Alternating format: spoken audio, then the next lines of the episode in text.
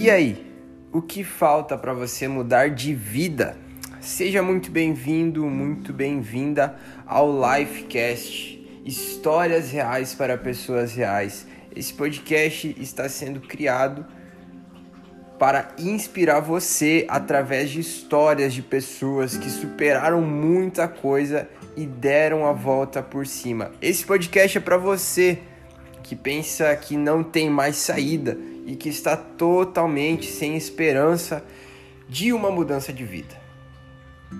Bom, eu conheci um rapaz que ele era muito orgulhoso, muito irresponsável e não pensava nas consequências de suas atitudes.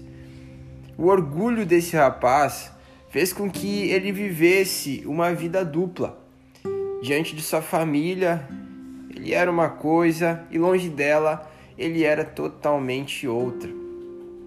Começou a aceitar alguns convites para fazer algumas coisas que, aos olhos dos outros, é normal fazer nessa geração. Porém, para uma família como a dele e para uma criação boa que ele teve, não era tão normal assim mas ele começou a fazer apenas para agradar, de certa forma, aqueles que se diziam seus amigos. E com esses convites, meus amigos e minhas amigas, surgiu a dependência química. Um rapaz que teve uma boa criação, trabalhador, começou a se perder nas noites e começou a perder a confiança da sua família. E à medida que ele foi se aprofundando e se afundando na dependência química, as coisas que ele tinha lutado para conquistar foram se perdendo. Muitas e muitas coisas que era sua conquista se perdeu. E uma delas, ou a mais importante delas, era a sua família. Eu lembro muito bem que esse jovem, uma certa vez, após usar cocaína, ele voltou para casa. Só que ao entrar na sua casa, era uma noite muito fria. Os pais dele não aceitaram mais ele em casa. Pegou o carro, deu meia volta, foi e usou um pouco mais, gastou o resto de dinheiro que tinha e dormiu ali no próprio carro, passou frio, uma madrugada inteira chorando, usando drogas, fumando cigarro e se perguntando onde foi que eu errei. Aonde foi que eu errei? Qual foi a escolha que eu fiz?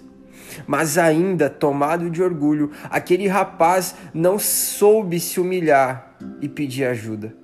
Ele continuou naquela vida, ele continuou naquele mesmo jeito, sem esperança e sem saída. Mas ao perder as coisas mais importantes que ele tinha, ele não viu outra saída a não ser a mudança, a não ser se posicionar, porque ele sabia que se não mudasse, o próximo passo seria até mesmo a morte e então decidiu voltar para sua família, decidiu se humilhar diante dos seus familiares, onde ele foi abraçado e foi levado para um lugar onde teve a sua recuperação. Naquele lugar ele conheceu o próprio amor. Naquele lugar ele conheceu o próprio Deus que nos ama e que nos quer, independente do que temos praticado. Ele quer nos sarar. Bom, esse rapaz sou eu. Passei por muita coisa, pensei que não tinha saída, pensei que não iria conseguir sair daquela vida, mesmo eu tendo conhecimento de muitas coisas da Bíblia, muitas coisas sobre Jesus, mas eu não conhecia Jesus ainda. Eu não conhecia o amor de Deus ainda. Eu conhecia assim o julgamento de Deus. Eu conhecia assim o Deus que castiga, o Deus que não tem misericórdia. E infelizmente esse é o Deus que vem sido apresentado em muitos e muitos lugares hoje. O Deus da prosperidade apenas. O Deus que castiga. Mas deixa eu te dizer, Deus é um Deus amoroso que está pronto a te abraçar. Ele é a própria esperança, ele é a luz no fim do túnel. Então, se você está sem esperança, assim como eu estava, eu estava perdido, sabe? Eu estava longe da vida e perto da morte. Andei realmente no vale da sombra e da morte. Mas ainda assim, no vale da sombra e da morte, eu encontrei a vida e a vida em abundância. Aquele rapaz que era orgulhoso, que era irresponsável, que não pensava nos seus atos. Hoje está casado, hoje tem uma empresa, hoje ele serve com amor a Deus. Ele serve a Deus não apenas por aquilo que Deus pode fazer, mas por aquilo que Deus é.